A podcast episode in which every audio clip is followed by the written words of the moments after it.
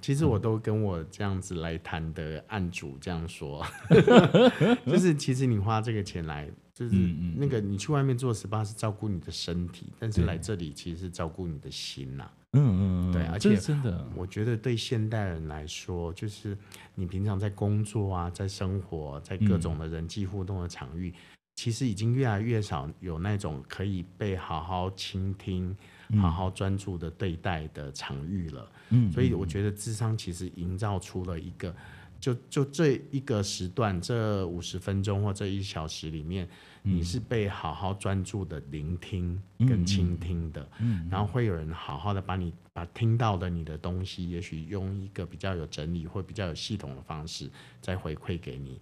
我觉得这是这样子的服务，其实是一般人现在真的很渴望，但是不容易得到的。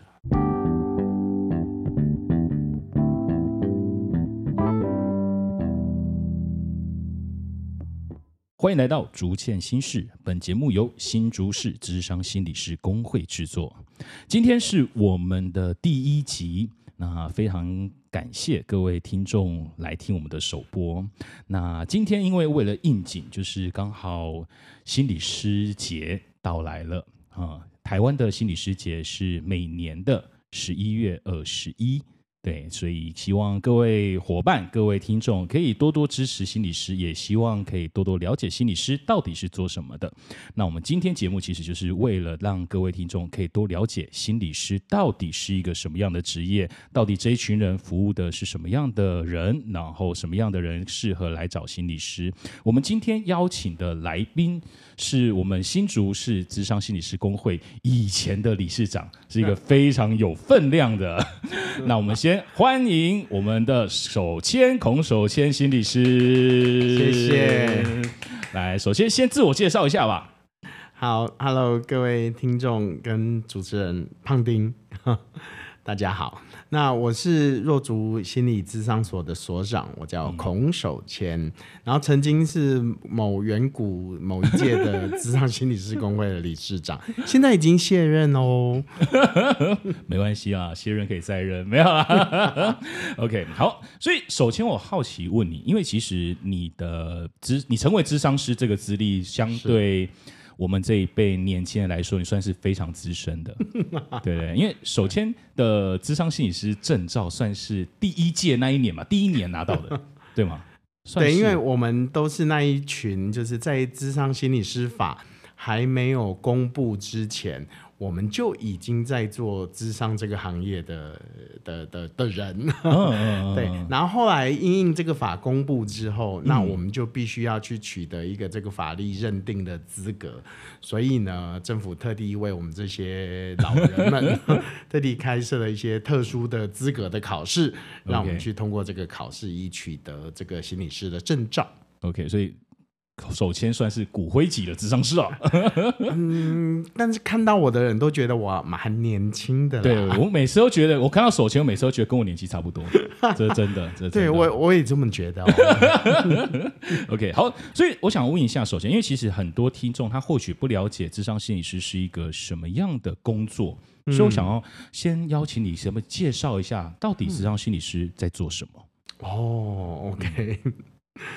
其实啊，哎，这个让我回想到我大学时候为什么要去念心理系，哎，哦，因为那时候啊，之所以要念心理系，就是因为那时候我很爱看电影嘛，嗯嗯，然后突然发现，在外国的电影里面啊，就会有一种一种行业，嗯，就是有个人坐在沙发上，跟另外一个人在那边，嗯哼，哦啊啊，哦，好，我们时间到了，哈就 可以收费这样子。嗯，对，那时候对这样的工作就有一些幻想，就觉得、哇，以后我如果如果可以做这样的工作，那该有多好啊！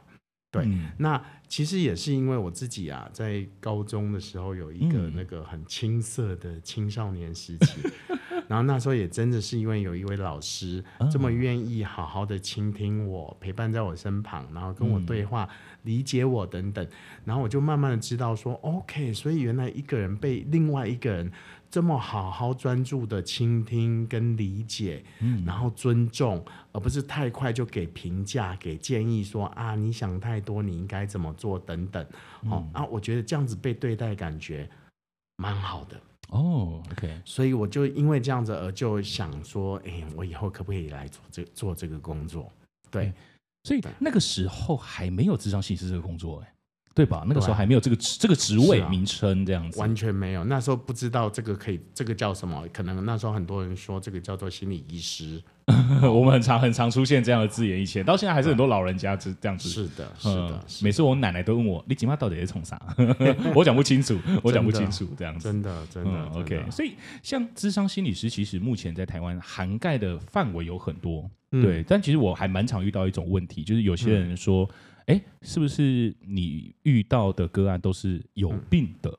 嗯，我很常就觉得不是不是，但我觉得有时候很难解释。我不知道你自己对于这件事情有什么想法？就有些人就觉得、啊，你怎么去看智商呢？你是不是心里有一些毛病啊，还是怎么样？对，嗯，我我觉得这个跟我之前哦，我其实之前的工作长期在大专院校里面工作嘛，嗯嗯然后其实我们那时候就要做很多的课堂宣导，然后跟大学生们介绍说啊，各位同学，智商在做什么？智商心理师在干嘛？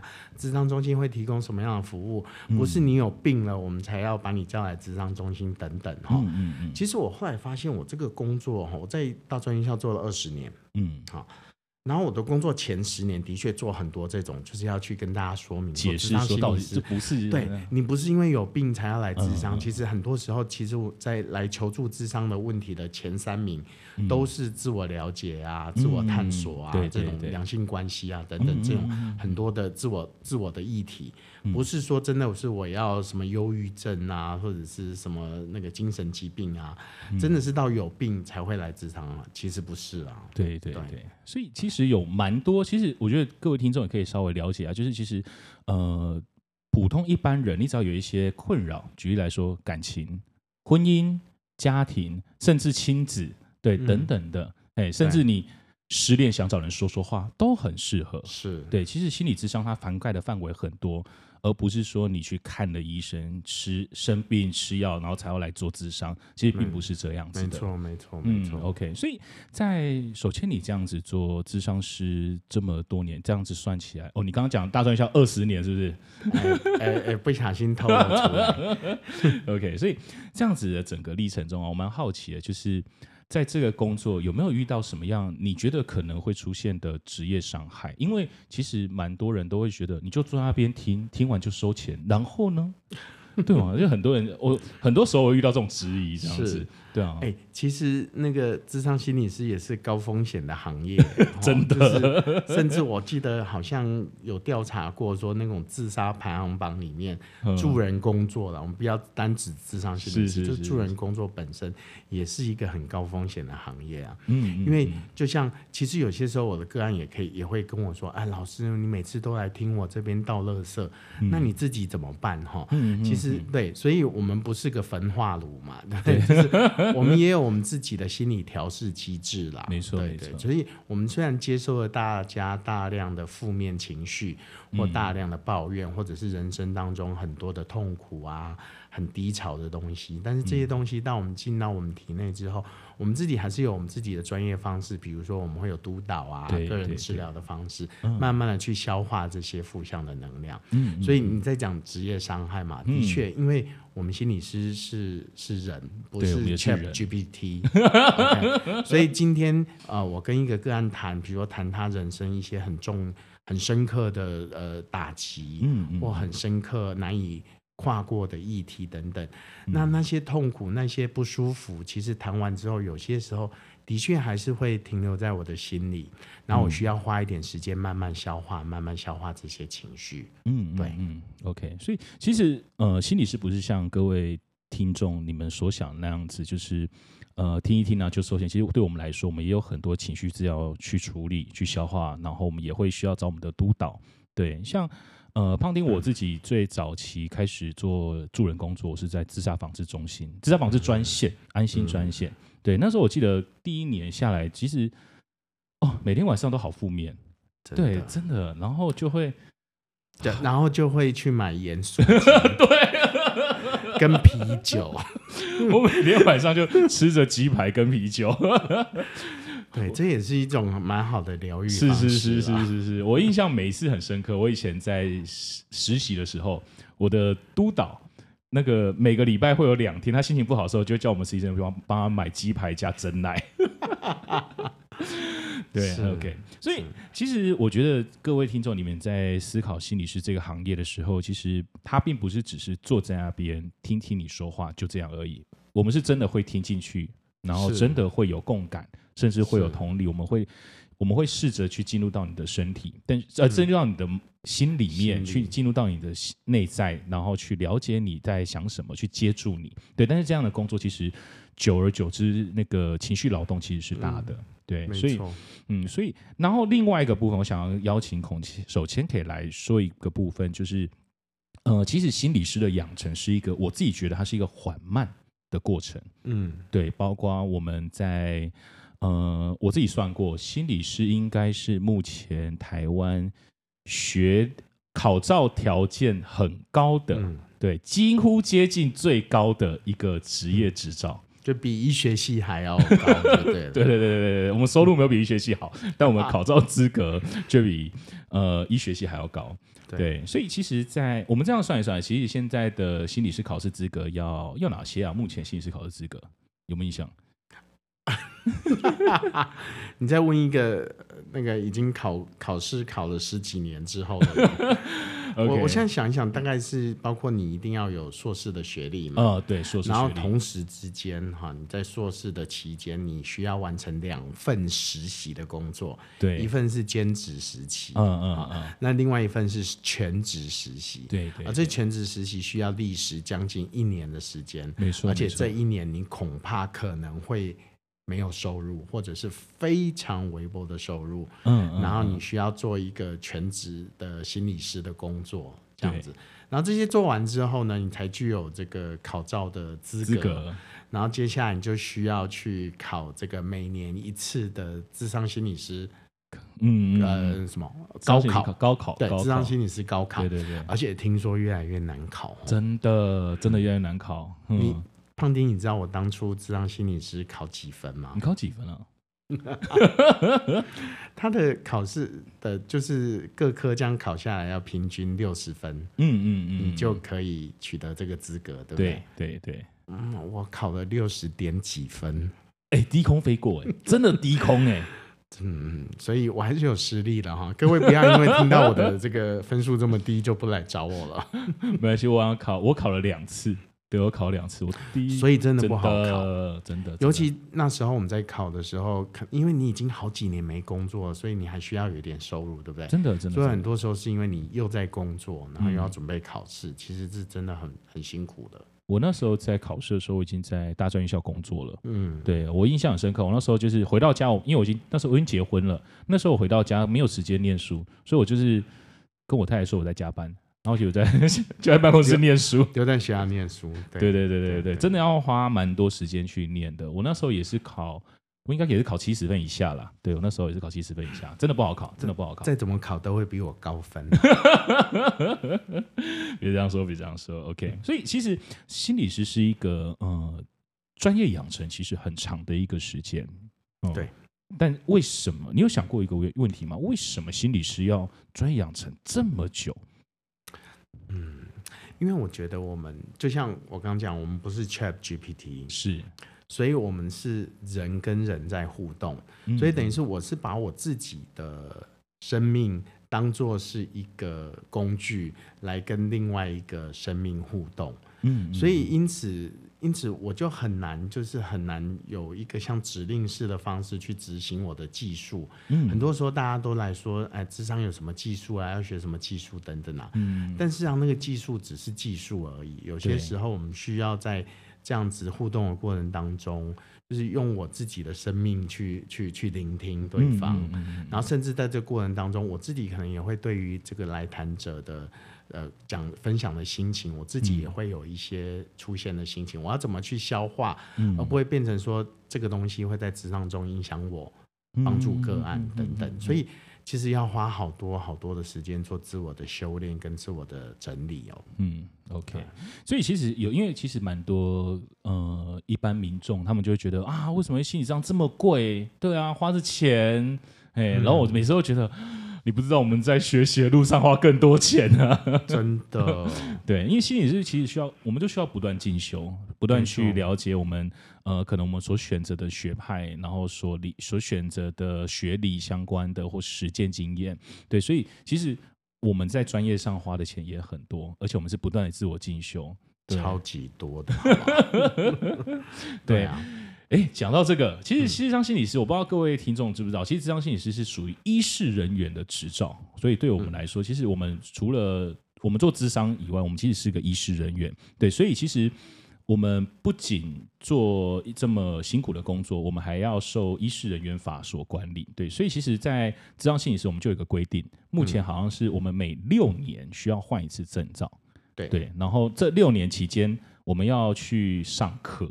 嗯，上多少小时啊？因为我还没换过照，你应该换过了吧？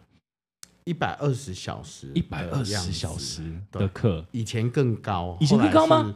调低了一点。等下，以前多一百八，以前可能有到一百八。我不过这个资讯可能我知道以前更高，但我不知道以前多高。现在是一百二啦，六年一百二。对，没错。所以等于是各位听众你要了解，就是对我们来说，就是我们被规定每六年，这六年期间，我们一定要花一百二十小时去上课。对，那大部分开的课其实自费课居多啦，而且不便宜。对，对，所以我们是被迫还要花钱哦，我们要不断的进修，直到我们哪一天停业为止。对，所以其实有些听众可能觉得啊，花两千多、三千多来智商觉得很贵，但是其实换个方式想嘛，有时候你们去占卜、去算命、去问神明，你们花钱更多啊。或者去做 SPA，对你也可以把它想，我觉得有时候职场有时候是一种心灵 SPA。没错，其实我都跟我这样子来谈的案主这样说，就是其实你花这个钱来，就是那个你去外面做 SPA 是照顾你的身体，但是来这里其实是照顾你的心呐。嗯嗯，对，而且真的，我觉得对现代人来说，就是你平常在工作啊，在生活，在各种的人际互动的场域。其实已经越来越少有那种可以被好好倾听、好好专注的对待的场域了。嗯，所以我觉得智商其实营造出了一个，就就这一个时段，这五十分钟或这一小时里面。你是被好好专注的聆听跟倾听的，然后会有人好好的把你把听到的你的东西，也许用一个比较有整理或比较有系统的方式再回馈给你。我觉得这是这样子的服务，其实是一般人现在真的很渴望，但是不容易得到的。真的，真的，我觉得其实，在像你刚刚说的，就是一个心灵 SPA 的概念。我觉得很多时候我遇到我的案主，我其实也会有一种感觉是。嗯，他们每次来，每周来，或是每个月来个一两次，我觉得对他们来说，其实就是一个也在整理自己，也在抒发，对，然后让他让你们更有能量去面对接下来的生活。真的，嗯，所以我觉得一个一个好的智商经验，对于每一个来谈智商的人，都是一个很好的心灵满足啦。对，心灵满足。所以其实那个。像扣回你刚刚问的嘛，就是来智商的是因为有病才要来智商嘛？其实没有，其实智商是一种就是有病治病没病强身的一种服务。嗯嗯嗯，我我有这样感觉，就是呃，如果各位听众你们对于智商有兴趣，或是你想要来找人谈一谈的话，其实智商真的是一个很适合的方式。真的就像刚首先说的，有病治病，没病强身。对，我觉得智商的确就是一个让内在更为整合，甚至更为心理健康的、更为完善的一个行为、一个方式。对，我觉得这是一件好，因为我觉得他提供了一个机会，让自己可以有机会好好的看自己的这些生活言行。我觉得有些人有些时候，我们平常生活跟人互动。可是你这样互动完，其实你不太知道说，哎，我我刚刚为什么要这样反应？我刚刚为什么会这样子跟对方对话？嗯，智商提供了一个呃省醒思的空间吗？或者是重新回看的空间，然后让自己对自己有更清楚的理解。哦，原来我之所以刚刚在职场上之所以会这样子的回应，或者会有这样的情绪感受，其实是因为有一些原因造成的。那我们把这些梳理清楚之后，我们对自己也就更加的了解，也就比较能够掌握自我。嗯，哎。首先，你真的讲的很好哎，对我觉得智商的确是对一个自我的反思是一个很重要的一个途径。嗯，对，OK，我觉得扣回我接下来我想要问一些特别的问题，就是扣回身为智商师这个身份啊，对，在你生活中会不会遇到一些标签？举例来说，就会有些人觉得你不是智商师吗？你不就应该要怎么样吗？有啊，很长哦，我自己也很长啦。我跟你讲，这个标签。有一部分就是人家就会觉得哇，你是智商师啊，那你是不是会知道我现在心里在想什么？对，然后我都会回应他说，嗯，潘 Sir，我是学智商，不是学通灵的，也不是学观落音的，所以很很难知道你在想什么。是，我们需要透过沟通，透过对话的互动的过程，才有办法一步一步。其实像剥洋葱一样嘛，就是我们，智商师。其实我们学的技术或者我们的专业就在于说，我们有一一些系统的方式，嗯，可以陪着你一起好好的一层一层的去理聊，一层一层的去发现，然后终于去看见你真正，也许你是问题的真正核心，或者是你这个个人的一些内在的状态等等。嗯嗯嗯，对。所以我们其实我们真的不会猜心，所以如果那个有听众。一直叫我们猜的话，我们真的猜不出来这样子。但我可能要去学一下那个灵媒灵媒的能力，这样子。那智商是这个身份呢？回到你的生活中，你觉得对你来说会不会有一些其实对智商不了解的人，然后就呃会误会智商？其实或者是说，你不是智商师吗？你不是应该跟我聊聊什么吗？你不是智商师吗？就好像智商师不是人一样。就是我我我知道，大家很多人有些时候是。因为遇到了一些人生的问题，对，所以想要来寻求智商，嗯，所以他自然而然就想要得到一个解答。这真的，这真的，蛮多案主是这样，所以所以就会期待我们是一个解答解答问题的专家，或解决人生问题的专家。对，当然我也希望我是可以有这么高深的智慧，可惜我不是。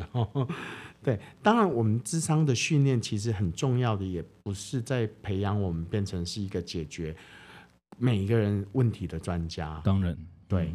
那比较是他提供我们一个方法，是其实有些时候，因为心理学对人的这个看见啊，其实其实是有很大的帮助的。因为，哎。你你大家应该有听过所谓的冰山理论，对不对？是是，就是形容我们人的这个行为啊、情绪啊、想法啊，其实都只是浮面浮在冰山水面上的一小角而已。嗯，可是我们内在还有更多更多未知的部分。可能是我们潜藏的情绪感受啊，潜藏的一些对自己的期许或对个人的想法啊，甚至我们内在有一些需求或渴望啊等等。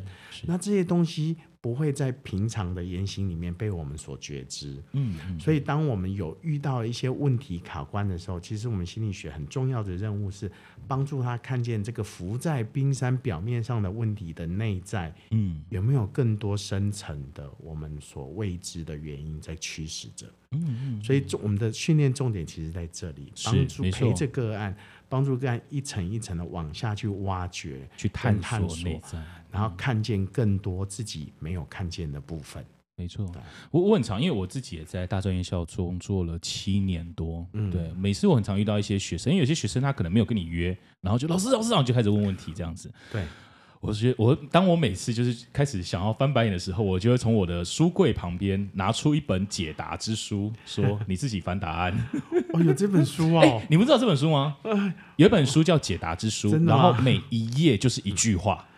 哦，然后有那一本大概就跟字典一样厚。是对对，然后它就是翻开就是一句话。对，赶快我要团购一下，要放在我们智商所里面。对对对这本书蛮好，这本书蛮好，解答之书。等一下，待会留链接给你。是，OK 啊，这个真的是人类的一种渴望啊！我希望能够快速跟有效的得到一个很具体的回应跟解答。没错，没错。但事实上，人生没有那么简单。真的，有时候你我们给了你答案，或是你真的找到某种答案，其实那也是一种，有时候是表层。对，每个答案都蕴含不同的含的意义。对，对我们来说，我们就是带着你去探索你所看到的每一个选择，可能代表可能出现的内在动机是什么。嗯，对，但是到最后选择权仍然是交回来给你的手上，是这样子。OK，好，非常高兴，首先今天来跟我们聊聊心理师是什么这个话题。OK，好，那今天是我们竹堑心事的第一集，那接下来的。日子里，希望我们竹堑心事可以长长久久陪伴各位伙伴。未来我们竹堑心事 Podcast，我会邀请不同的心理师来节目，跟各位听众聊聊我们智商心理师到底在做什么，也聊聊各个不同心理健康的议题。那也希望所有的有在听的听众记得追踪我们，也关注我们。OK，好，那我们再一次的谢谢手牵，然后也谢谢今天来到了手牵的落足智商所，对非常感谢。谢谢谢谢胖丁，也谢谢大家，欢迎大家多多认识智商心理师。好，OK，好，感谢手牵。那各位听众，我们下次见喽，拜拜，拜拜。